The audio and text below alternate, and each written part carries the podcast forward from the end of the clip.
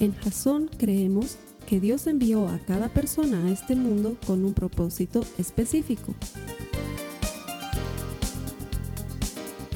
Nuestra misión es ayudarte a que tengas una relación personal con Jesús y a través de ella encuentres ese propósito para tu vida. Queremos ayudarte a alcanzar ese propósito. Es nuestra oración que este podcast te ayude a tener visión, a tener jazón.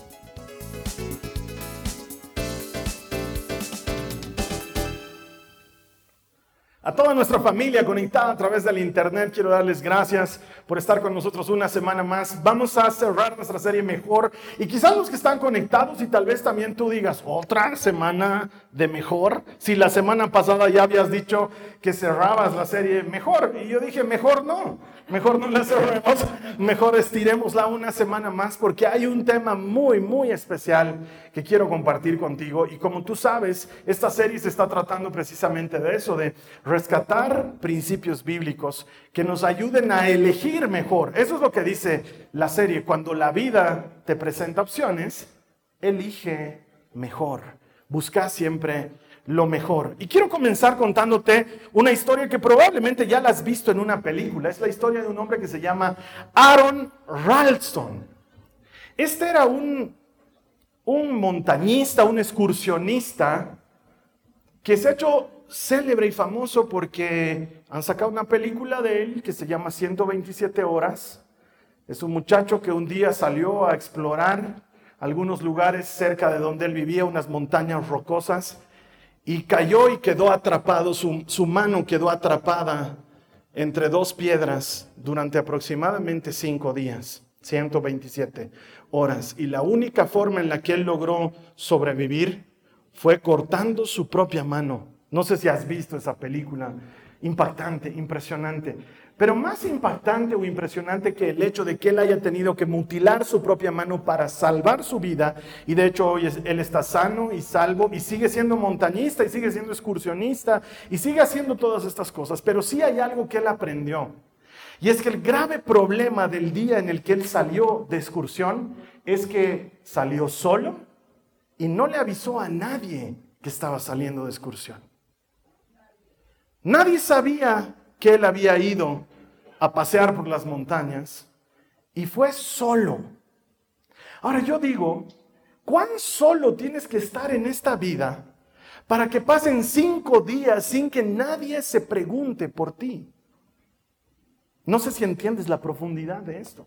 Cinco días en que nadie se pregunte por qué no estás whatsappeando, Cinco días en que nadie se fije si no has publicado algún estado en Instagram o en Facebook.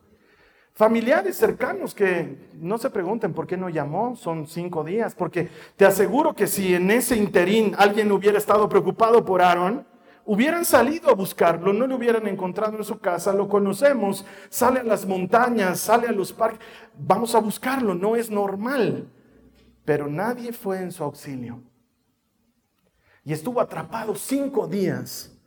Y la única solución antes de volverse loco, porque estaba realmente ya en un estado de shock tremendo, fue cortar su propia mano para liberarse de la presión que tenía y sobrevivir. Y es que hay dos tipos de soledad. La soledad que es intencional, esa que tú buscas, que no tiene nada de malo. Está bien que disfrutes de cierta soledad, de hacer cosas por tu cuenta, está bien, no, tiene nada de malo que elijas un día salir a caminar solo, no pasa nada, o que tengas un tiempo para ver una serie que a ti te gusta solo sin verla con nadie más. O ir a comer solo no tiene nada de malo si tú lo eliges. Pero hay otra soledad que no es intencional, que es circunstancial y me he puesto a investigar al respecto. Y los estudios y las encuestas realizadas en torno a la soledad dicen que el 33% de la población mundial, 33% de la población mundial adulta se siente solo. Eso quiere decir que 3 de cada 10 personas que están sentadas en este salón, 3 de cada 10 de los que están conectados en este momento por el Internet, se sienten solos. Sienten que su vida no le importa a nadie. Sienten que si desaparecería como Aaron, nadie se preguntaría por ellos. Tres de cada diez personas. No es poco, es mucho y es alarmante. Te voy a contar otra historia. Esta mujer se llamaba Hedviga Golik. La pueden buscar en internet para que vean que nada me lo inventé. Hedviga Golik. Tenía 42 años en el año 1966, cuando una noche en su apartamento decidió prepararse una taza de té y sentarse frente a su televisión y su sillón favorito a disfrutar un programa de televisión. El problema es que nadie se enteró que murió. La taza ni siquiera la llegó a tomar. No se sabe de qué murió. Lo que se sabe es que 42 años después encontraron su cuerpo muerto, todavía sentado en el sillón, con la taza obviamente completamente fría y el lugar completamente cubierto de telarañas, en un departamento que parecería haber sido congelado en el tiempo. Imagínate entrar a un lugar que hace 42 años no sufre modificación. El departamento era de ella. O sea que no había problemas por los alquileres o cosa parecida. Seguramente se empezó a acumular las expensas y cosas por el estilo, pero a nadie le importó realmente demasiado. Los vecinos estaban agradecidos de tener una vecina que no haga bulla. Nadie se preguntó por ella. ¿Cuán solo tienes que estar para que nadie te reporte como perdido? ¿Cuán solo tienes que estar para que nadie te reporte a la policía porque no has ido a trabajar? Tal vez no era buena persona. Tal vez nadie la quería en su trabajo. Tal vez había cambiado de trabajo. No lo sabemos. Han pasado 42 años entre ese momento y el día que la encontraron. Esta historia está ahí en internet, entre las curiosidades que ocurren con la gente que está sola. Yo te pregunto, ¿se puede vivir una vida de tanta soledad? ¿Se puede vivir tan aislado? ¿Se puede vivir tan separado de las personas? ¿Y qué hay de los cristianos? Me pregunto yo. Porque sabes qué? La palabra de Dios dice que el diseño original del Señor no es así. El diseño original del Señor dice que no es bueno que el hombre esté solo. No es bueno que el hombre esté solo, no es parte de su diseño. No hemos sido diseñados para vivir una vida independiente y aislada de los demás. Hemos sido diseñados para vivir con otras personas, para conectarnos, para tener comunión, para tener compañerismo, para desarrollar una vida juntos. Es muy importante. Mira lo que dice la palabra de Dios en el libro del Eclesiastés, en el capítulo 4, los versos 9 al 12. Es mejor, ¿qué dice ahí? Es mejor ser dos que uno. Porque ambos pueden ayudarse mutuamente a lograr éxito. Si uno cae, el otro puede darle la mano y ayudarle. Pero el que cae y está solo, ese sí que está en problemas. Del mismo modo, si dos personas se recuestan juntas, pueden brindarse calor mutuamente. Ahí las mujeres digan amén porque no se hagan a las que no son friolentas. Pero, ¿cómo hace uno solo para entrar en calor? ¿Alguna vez has tratado de entrar en calor solo? Alguien que está solo puede ser atacado y vencido. Pero si son dos, se ponen espalda con espalda y vencen. Y otra vez el nombre de nuestra serie. Mejor todavía si son tres porque una cuerda triple no se corta fácilmente. Y esta cita bíblica la utilizamos mucho para matrimonios, la utilizamos mucho para preparar bodas, aunque su contexto original no está hablando de temas matrimoniales, pero es perfecta para cuestiones matrimoniales por esto del lazo de tres hebras. Sí, es perfecta, porque dos son mejor que uno, es perfecta. Pero el mensaje de hoy no es solo para matrimonios. Sí, una partecita, sí. Pero el mensaje de hoy es un mensaje contra la soledad. Es un mensaje contra esos cristianos que tienen esa extraña idea de que pueden desarrollar una vida solos, de que no necesitan una comunidad, que tienen que arreglárselas con Dios directamente, que no necesitan gente, que no necesitan pasar por la incómoda verdad de otros seres humanos y entonces piensan que una vida solo es mejor. Y debo decirte que el diseño original de Dios dice que no es bueno que el hombre esté solo. Por eso hoy vamos a hablar de eso. No, no, podía dejar pasar una oportunidad tan maravillosa como una serie mejor para decirte, quizás te guste estar solo, pero es mejor estar acompañado. Es mejor tener ayuda.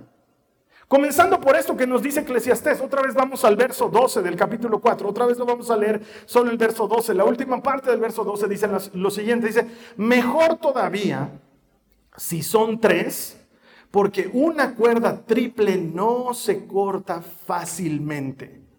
Y aquí les voy a pedir por favor a los, a los solteros que me den licencia de hablarles a los casados. Aunque a los solteros también les sirve, si tienen esperanza de casarse. No, hermano, yo ya perdí toda esperanza. No te preocupes, hermana, no te preocupes, hermano. En el Señor siempre hay esperanzas. Pero déjenme hablarles a los casados. Cuando la Biblia dice que un cordel de tres hebras no se rompe fácilmente, se está refiriendo a que la tercera hebra es Jesucristo.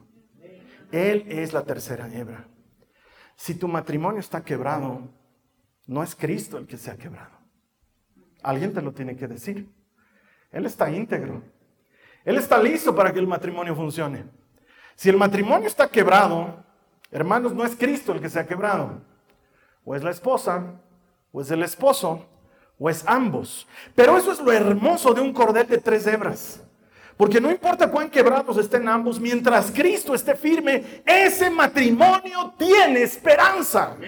Mientras Cristo esté en medio de esa pareja, ese matrimonio tiene futuro. El tema es que no saquemos a Cristo del matrimonio. Y por eso les digo a las parejas que las preparo para casarse, Siempre les digo, uno se afana mucho preparando la boda, pero no prepara el matrimonio. Porque la boda es el día de la celebración, donde todos estamos alegres, donde la escobita nueva barre bien. Pero luego viene el matrimonio, donde ahí descubres el carácter de tu esposo, donde ahí entiendes el humor de tu esposa, donde ahí comprendes la manera de manejar que tiene el dinero él y la manera que tiene de manejar el dinero ella, y no son compatibles y empiezan a esconderse cosas. Ahí descubres cómo habían sabido tratar de verdad cuando están podridos de la familia a tu familia. Y las cosas empiezan a malograrse. Pero Cristo está firme. Él está íntegro. Él no se ha quebrado. No puedo entender que alguien se case con la expectativa de si no funciona, nos separamos. No lo puedo entender. ¿Por qué? Porque es mejor dos que uno, dice la palabra. ¿Cómo se te puede hacer esa idea de no? Mejor estoy sin él, mejor sola que mal acompañada. Pero no decías eso antes, ¿no ve? Es que ahora lo he conocido de verdad y él a ti. Porque cuando un matrimonio, discúlpeme que se los diga, cuando un matrimonio se pudre, no es culpa de uno nunca. Siempre hay responsabilidad compartida. Pero la buena noticia es que Cristo sigue firme. Alguien diga amén. Él sigue firme. Y un cordel de tres hebras no se rompe fácilmente. El asunto está en traer a Jesucristo al matrimonio. Y te puedo decir que la manera en que logramos hacer esto es con tres principios bien sencillos. Es más, deberían estar tomando notas. Los veo ahí mirándome con cara de, ahora sí se resuelve el matrimonio, Carlos. Toma notas. Primero, punto número uno para los casados. Ahorita me voy a los no casados. Aunque los no casados deberían ya estar anotando desde ahorita para que le chantes a tu futuro novio, a tu futura novia. Estos son mis prerequisitos. En serio. Es que estamos pensando en otras cosas antes de casarnos, en lugar de pensar en lo esencial. Punto número uno. Necesitamos renunciar a nuestro egoísmo. Y aquí acabo de meter una puñalada un poco más dura a los varones que a las mujeres porque los varones somos muy egoístas.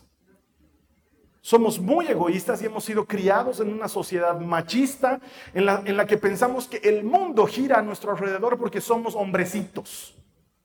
Y esa es una mentira.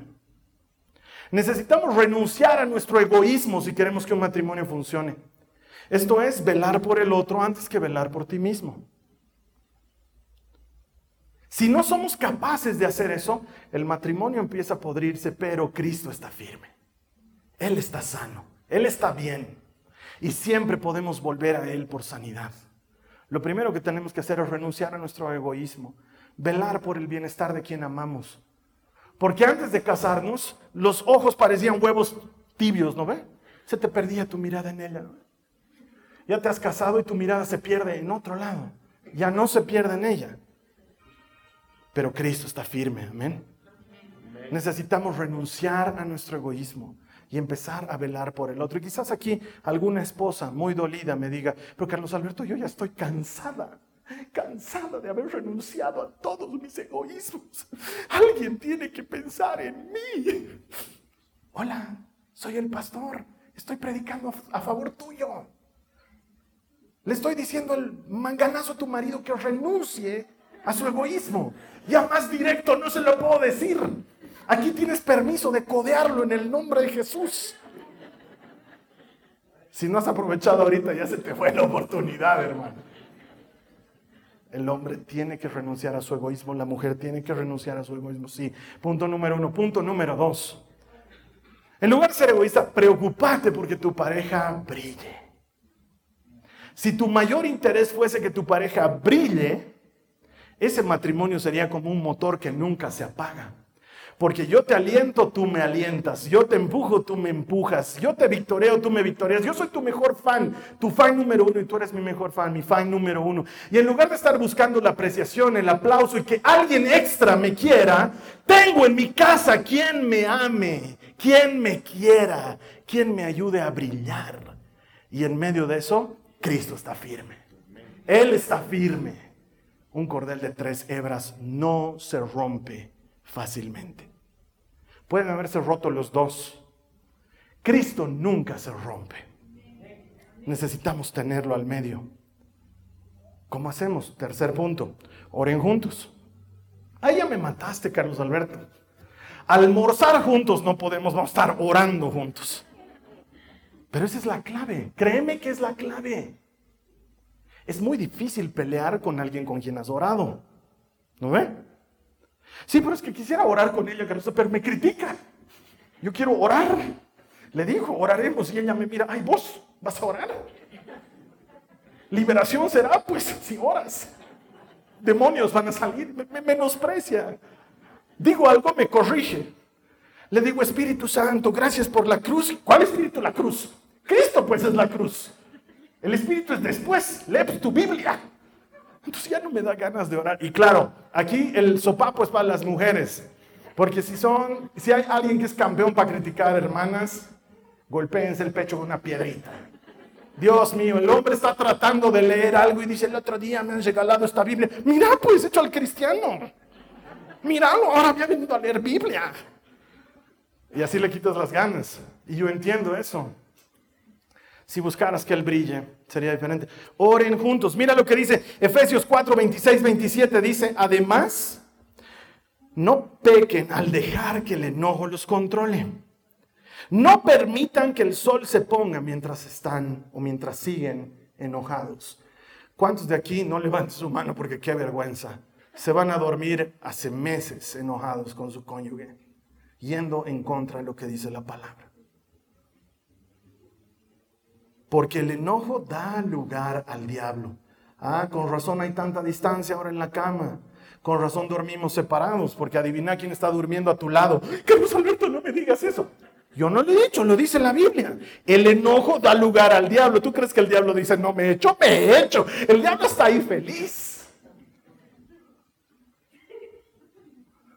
Yo la torturo a mi esposa con eso, no puedes dormirte enojada. Porque alguna vez discutimos, como toda pareja, alguna vez discutimos. Entonces yo estoy detrás de ella. Ella está enojada de verdad y me dice, Carlos Alberto, déjame.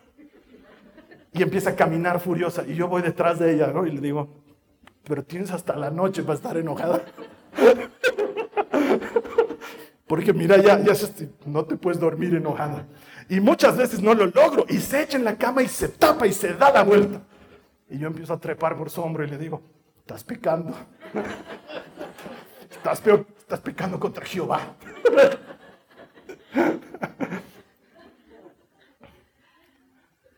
La Biblia lo dice, no te lo estoy diciendo yo, sabes que es mejor ser dos que uno. Sientes que está faltando algo en tu casa, quieres educar mejor a tus hijos, es que son mejor dos que uno. Y mucho mejor, dice la Biblia, si son tres y Cristo está firme. Hay esperanza para tu matrimonio. ¿Cómo hacemos para orar en pareja? Siempre les digo, es la cosa más sencilla del mundo. Requiere disciplina, pero en su metodología es simple. Primero, oren corto. Porque a veces también queremos orar. Hermano, quiero orar y parece que mi esposa empezara a decir el Salmo 119. Nunca termina. Para los que no saben qué es el Salmo 119, es el salmo más largo de la Biblia. Necesitas por unos 15 minutos para leerlo. Entonces, oren corto. Porque si ahí, ahí se ven las falencias de la oración. Si en tu oración de pareja estás haciendo tu oración personal, hay algo, ¿no? Oren corto. Sean consistentes. ¿Eso qué quiere decir? en, horario, en días, sean consistentes. Si han dicho vamos a orar en la mañana, oren en la mañana. Si han dicho vamos a orar en la noche antes de dormir, oren en la noche. Si han dicho vamos a orar a mediodía, oren a mediodía. Cuando eran enamorados se encontraban para almorzar, ¿no ve? ¿Qué tal encontrarse para orar? 15 minutos. ¿Cuánto más ahora que tanto estamos sufriendo por trabajo, por economía, por necesidades? Qué lindo, qué romántico encontrarte con tu pareja para hablar con el Señor. Sean consistentes. Y finalmente, si fallas un día, no falles dos. Así de simple. Porque puede ser que falles un día, al día siguiente retomar. Puede ser que el fin de semana eh, salimos temprano el sábado, el domingo, no sé, el lunes comienza otra vez. No pongas de pretexto, ya no estamos orando, ¿no? Sí, ya, ya no oraremos. Porque luego es así como las cosas se enfrían. Y para los que están por casarse, esto lo llamo el semáforo de las relaciones.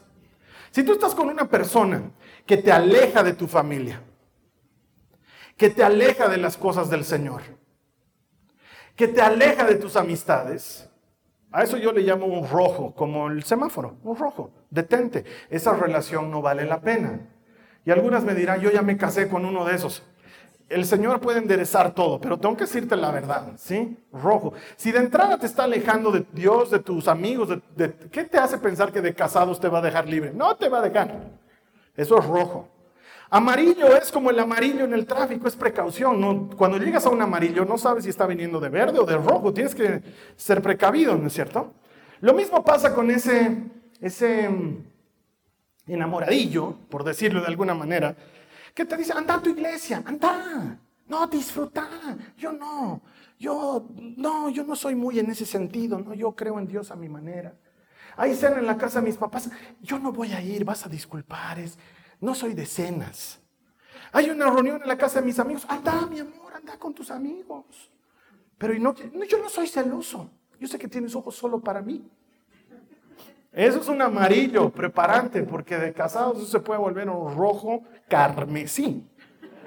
No tienes idea. Así comienza la violencia con disimulaciones. Pero si tienes una persona que comparte contigo, que te fomenta la búsqueda de Dios, que es tu compañero, es tu compañera para acercarte a la iglesia, que no tiene reparos para que te acerques a tu familia, que no te pone peros ni pleitos. Mi hermano, mi hermana, ese es un verde. Y deberíamos procurar una persona así para nuestras vidas. Y si tú me dices, es que de veras, Carlos Alberto, mi, mi, marido no es cristiano o mi esposa no es cristiana, no te preocupes. Yo no me lo imagino a Dios diciendo, ah, la pelaste. Pero bienaventurados los que sufren porque serán consolados.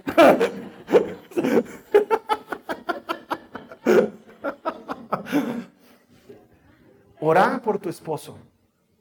Orá por tu esposa. Pero ya llevo años orando. No importa cuánto tiempo tome, orá. Es que Carlos Alberto, llevo ya 15 años pidiéndole al Señor que lo cambie. Ese es el error. No le pidas que lo cambie. Pero te aseguro que en estos 15 años ya te ha debido cambiar en mucho a ti.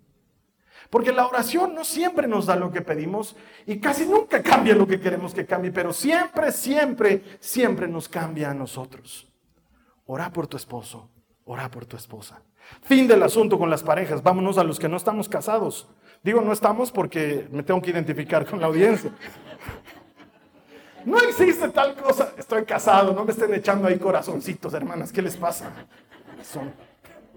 Uno se viene de negro así ya. Ok, no existe tal cosa como una relación con Dios a mi manera. Es más, eso quiero que lo repitas conmigo. No existe tal cosa como una relación con Dios a mi manera. No existe. No hay tal. Ese es un invento de aquel que quiere justificar el hacer las cosas solos, solo. Esa persona que dice, el Señor y yo nos entendemos, no ha leído la Biblia. ¿De qué Señor me estará hablando? Del Señor de los anillos, probablemente. Porque el Señor de la Biblia dice que no es bueno que el hombre esté solo. Ese es su diseño original. A Jesús le preguntan, ¿cuál es el mandamiento más importante? ¿Y sabes qué responde él? Amarás al Señor tu Dios con todo tu corazón, con toda tu alma, con toda tu mente, citando el Shema. Y luego dice, pero hay uno igualito de importante. Tienes que amar a tu prójimo como a ti mismo. Porque para el Señor la relación con el prójimo es fundamental. No existe tal cosa como relación con Dios a mi manera, a solas. Juan lo dice en una de sus cartas. ¿Cómo puedes decir que amas a Dios a quien no ves si no te conectas con el que ves? Y yo sé que alguien va a decir, ay, es que Jesús tú no lo ves, pues a este. Es que es insoportable. Tenemos que aguantarlo. Y claro, yo entiendo que muchas de estas cosas suelen disuadirnos de la vida comunitaria, pero mi hermano, mi hermana, una relación con Dios sin comunidad no es una relación con Dios. Mira lo que dice la Biblia en Hebreos 10, en el verso 25, dice, y no dejemos de congregarnos, como lo hacen algunos. Ahí se me hace que el autor de Hebreos está indirecteando, ¿no? ¿Eh? Como lo hacen algunos. Sino, ¿qué dice ahí? Animémonos unos a otros. Sobre todo ahora que el día de su regreso está cerca. ¿Y quiénes aquí con la pandemia no han sentido que su regreso está súper cerca? Hermanos, congregarse es más importante que nunca. La iglesia, esto, esto es el lugar donde nos animamos unos a otros. ¿No te parece hermoso? Cuando ves a los chicos aquí de la alabanza, con sus manos levantadas, adorando al Señor, día y noche suba el incienso ante ti, ¿no te anima a cantarle, digno eres tu Señor? Y ves al hermano de al lado y está perdido adorando. Y sientes que algo cambia dentro tuyo. Para eso venimos a la iglesia, para animarnos unos a otros, porque no es bueno que el hombre esté solo, mejor es ser dos que uno. En el otro encontramos ánimo, en el otro encontramos eso que nos contagia. ¿No ha sentido el domingo pasado cuando el Osby pasaba aquí adelante a contarnos un poco de su vivencia al construir todo esto? ¿No ha sentido, wow, qué lindo, qué lindo y cuánto ánimo siento que si el Señor ha hecho esto, puede hacer mucho en mi vida? ¿No lo has sentido así? porque el testimonio de los hermanos contagia. Es más, ya lo tenemos planificado y lo vamos a poner en, nuestra rutina congregacional.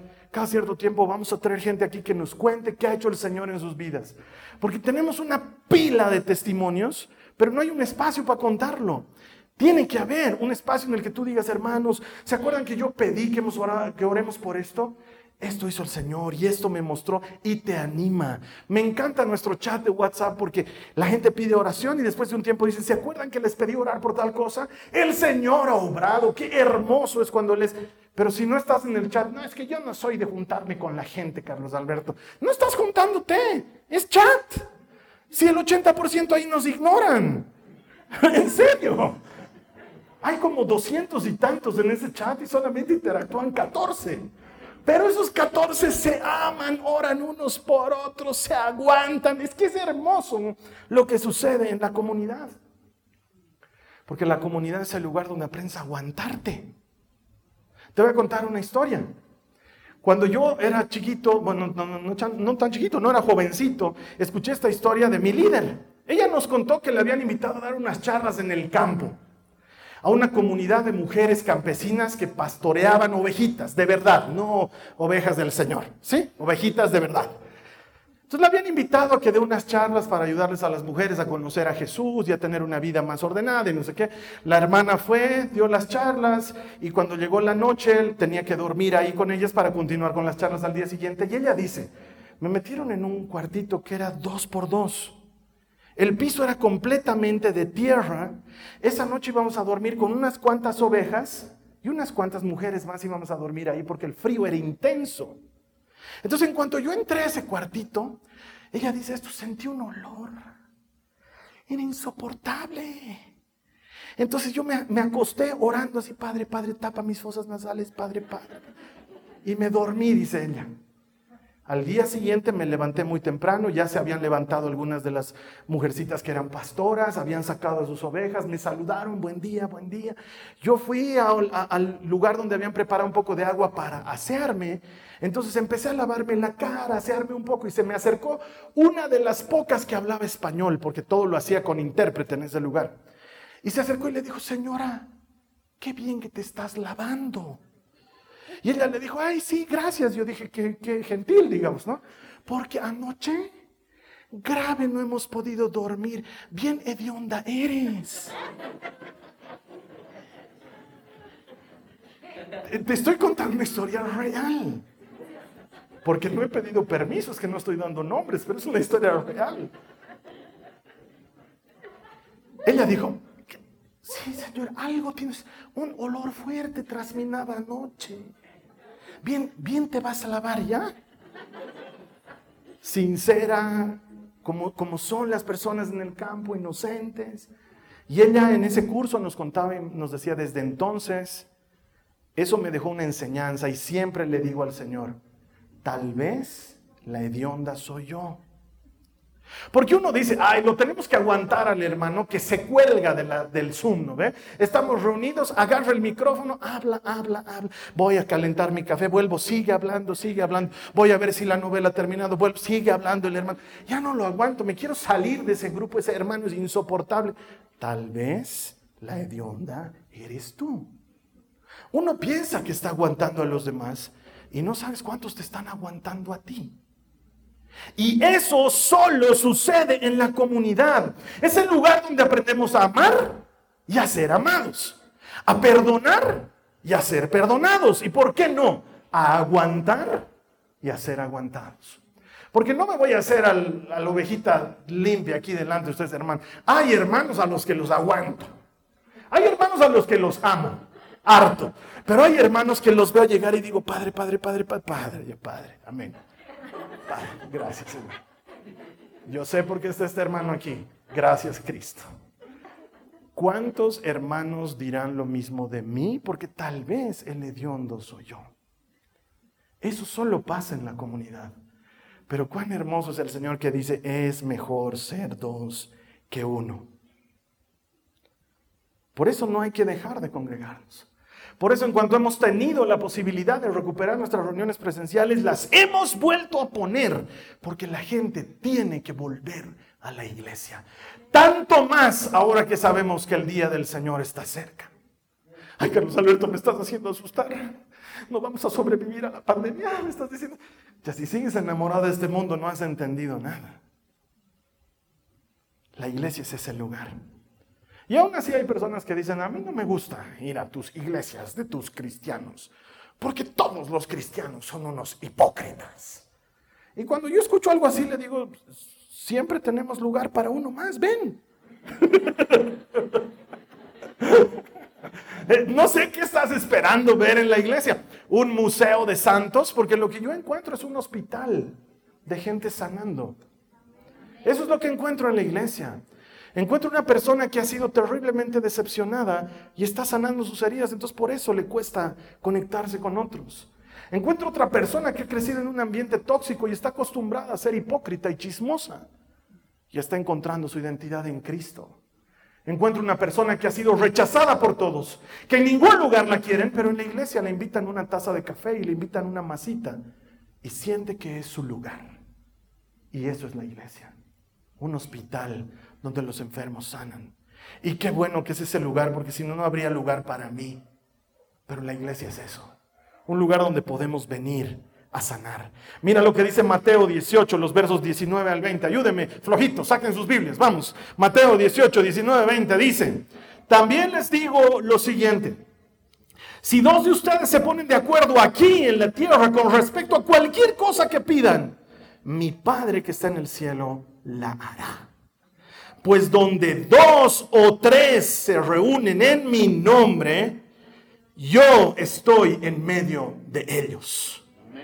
Creo que no han escuchado bien. Porque donde dos o tres se reúnen en mi nombre, yo estoy en medio de ellos. Él está aquí ahora. Podemos ponernos de acuerdo.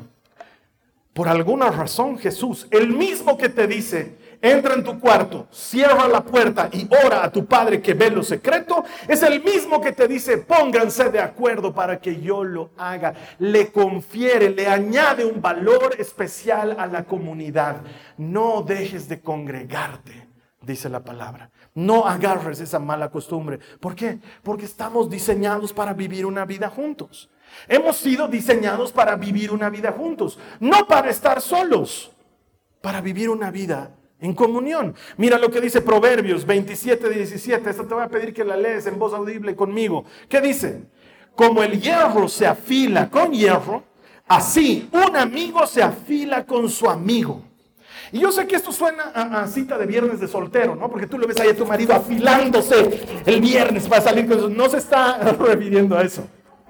Se está refiriendo a la manera en la que nos pulimos unos a otros para ser mejores, ya les he predicado muchas veces sobre la regeneración. Jesús no está interesado en hacerte mejorar solamente, Él quiere que nazcas de nuevo.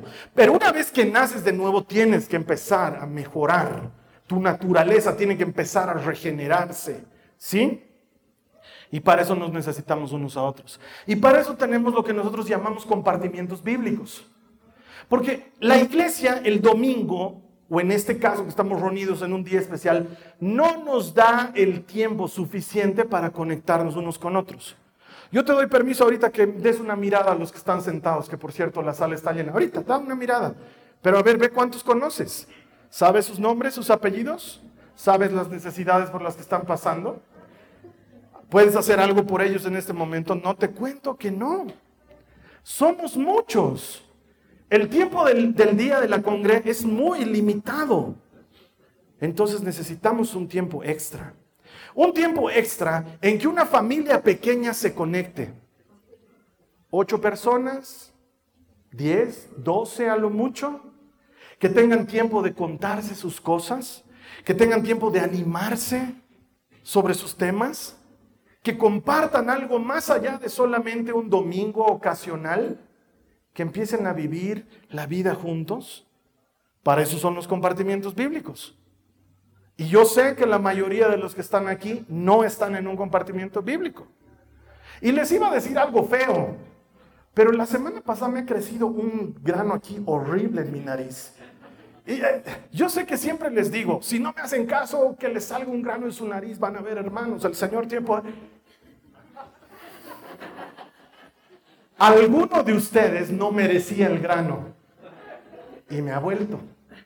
Eso dice la palabra de Dios. Tú anda y bendecí. Y si no son dignos de la bendición, te volverá. Y lo mismo pasa con la maldición. A alguien le he deseado el grano, no era digno, ¡ping! En mi nariz así, enorme, floreciendo. Así que ahorita les iba a decir algo malo a los que no están en un compar. No, hermanos, que el Señor les tenga misericordia. Nada. No alcanza el domingo, número uno. Número dos, la mitad de la enseñanza viene en la prédica, la otra, de la, otra mitad de la enseñanza viene en el compar. ¿Sabías eso? No sabías porque no vas, pues. Porque te cuento que llegas al compartimiento bíblico, se reúnen los hermanos, ya sea virtual o presencialmente, ponen una tele, cargan un video y ahí aparece su servilleta hablándoles de nuevo y dando el resto de la enseñanza que no me dio tiempo de dárselas durante la prédica. Porque el domingo no tengo mucho tiempo para predicar, pero hay mucho material para enseñar. Entonces, si tú crees y dices, ¡ah! Senaquina, he ido a la prédica con eso, ya tengo mi enseñanza de la... Te cuento que estás yéndote con la mitad de la enseñanza. La otra mitad ocurre en el compartimiento bíblico y no me van a dejar mentir los que van al compartimiento bíblico. Están poderosas las enseñanzas del compartimiento bíblico. Aprendemos extra, tenemos oportunidad de preguntar y tenemos la oportunidad entre nosotros afilarnos, porque el amigo con el amigo se afila como el hierro con el hierro. Ese es el grupo de confianza. Ese es ese grupo pequeño, porque podemos lograr infinitamente más si hacemos las cosas juntos que si las hacemos individualmente. Nos necesitamos los unos a los otros.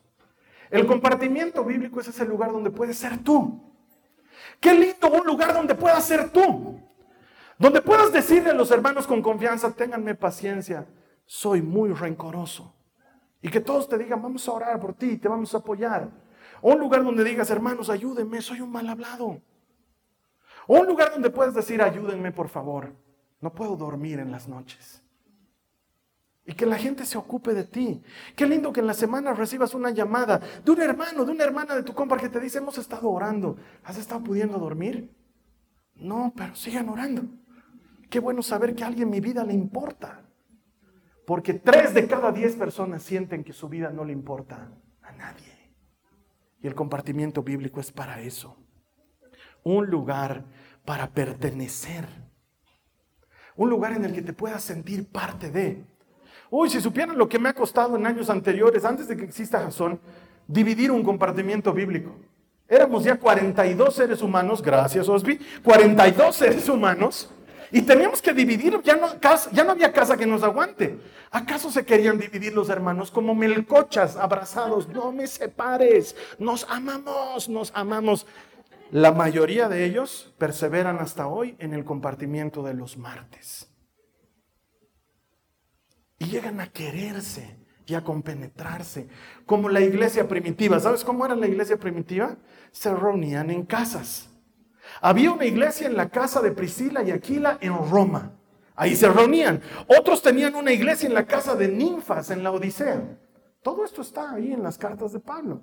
Había otra casa que se reunía en la, perdón, otra iglesia que se reunía en la casa de Filemón, en Colosas. Había otra iglesia que se reunía en la casa de Lidia, en Filipos. Eso era. Eso es lo que estamos haciendo. La iglesia grande tiene varias iglesias chiquititas en las casas. Les llamamos compartimientos bíblicos. Mira lo que dice Gálatas 6, los versos 2 al 3. ¿Qué dice? Ayúdense a llevar los unos las cargas de los otros y obedezcan de esta manera la ley de Cristo. Llevando las cargas es que obedecemos la ley. Si te crees demasiado importante para ayudar a alguien, solo te engañas a ti mismo. No eres tan importante. El compartimiento bíblico, más que ser un lugar donde voy a recibir ayuda, es un lugar donde vas a dar ayuda a alguien. Y sabes qué, hermano, hermana, estoy en la obligación de decirte, no pongas otras cosas antes del compartimiento ay, esta semana no me voy a poder reunir porque mi zapatito me aprieta. Ay, esta semana les voy a fallar, hermanos, mi mediecita me hace calor. Es que así son los hermanos. Además, avisan 15 minutos antes. Yo estoy ahí de buzo en el chat del compartimiento de matrimonios de la Mirna. Estoy de buzo. Solamente veo lo que hablan. Nunca hablo nada. Solamente veo. Manda el Juan Pablo el, el enlace, porque se reúnen virtualmente. Manda el enlace, hermanos. Este es el enlace. 15 minutos antes de entrar alguien y dice, les voy a fallar, van a disculpar. Me da ganas de agarrarlo a lapos ese hermano. Más bien soy solo buzo en ese chat. si fuera yo, me sale lo Elías, lo ponemos en el altar, lo sacrifico. Sangre que explote, que todos aprendan. Hay un hermano que dice, me voy a salir de este chat porque mis ocupaciones ya no me permiten. Quisiera agarrarlo ese hermano, ocuparlo en el Señor más bien que el Señor es bueno y yo no soy el Señor. El compartimiento bíblico es para eso. Es para sanar a esa gente que dice, nadie se ocupa de mí. Pero yo siempre le digo, ¿y tú te ocupas de alguien? ¿Tú te ocupas de alguien más? Porque es bien fácil decir, nadie se ocupa de mí. El compartimiento bíblico es ese lugar donde tú te ocupas de alguien más. Porque no es bueno que el hombre esté solo. Ya me están votando, que quieren que deje de predicar. Por ahora son presenciales y virtuales. Pero estamos apuntando a que en esta iglesia, cada persona, y toma nota de lo que te estoy diciendo, cada persona tenga un compartimiento bíblico. Para que no estés sola, para que no estés solo, para que tu vida le importe a alguien y para que a ti te importe la vida de alguien más, porque es mejor ser dos que uno. Porque no hemos sido diseñados para vivir solos. Y es lo que dice el eclesiastés. Mejores son dos que uno porque pueden ayudarse. Porque si caen pueden levantarse, porque si tienen frío, y vaya que la gente se ha enfriado en esta época de pandemia, pueden calentarse. Y porque si reciben ataque, juntos vencerán. Son mejores dos que uno. Cierro con esto. ¿Qué hubiera pasado si este Aaron Ralston hubiera estado en un compartimiento bíblico? Hubiera salido de paseo el domingo por la tarde y hubiera quedado atrapado entre dos rocas. Y el martes en la noche sus hermanos hubieran dicho, que será del Aaron, no ha venido. Y el miércoles en la mañana alguien lo hubiera llamado. Y lo hubieran rescatado. ¿Qué hubiera pasado si esta Hedviga Golik hubiera estado en tu compartimiento bíblico? Una semana que no viene, dos semanas que no viene, ¿la has visto el domingo en la iglesia? No, no la he visto. ¿No le habrá pasado algo? ¿No necesitará ayuda, apoyo? La buscaremos. No estamos diseñados para vivir solos. No es bueno que el hombre esté solo. Y si tú experimentas soledad, si tú eres ese tres de cada diez que sientes que tu vida no le importa a nadie, bienvenido a Jason. Aquí le importas. A la gente le importas pero no tenemos bola de cristal. Yo ahorita los veo, toditos son lindos para mí, toditos. Hay algunos que en fe, pero toditos. Pero no sé si estás pasando por dolor, no sé si estás pasando por prueba. No tenemos bola de cristal. Y yo solito no puedo atender la vida de 80, de 90, de 100, no puedo. Pero hay gente que está a tu lado. Hay un hermano, una hermana que está delante, detrás de ti. Que si le pides que te apoye, va a apoyarte. Imagínate si estás en un compartimiento bíblico. Esos que tienen esa necesidad imperiosa de que la gente los abrace. Imagínate ocho abrazándote al mismo tiempo. No estés solo. Es una elección que puedes cambiar. Esta ha sido una producción de Jason Cristianos con Propósito. Para mayor información sobre nuestra iglesia o sobre el propósito de Dios para tu vida, visita nuestro sitio web www.jason.info. Allí encontrarás muchos recursos para animarte en tu relación con Dios, enseñanzas, nuestro blog, prédicas y mucho más. Te lo deletreamos www.jaz on.info. También puedes visitarnos en nuestro sitio en Facebook www.facebook.com barra Que Dios te bendiga abundantemente. Muchas gracias.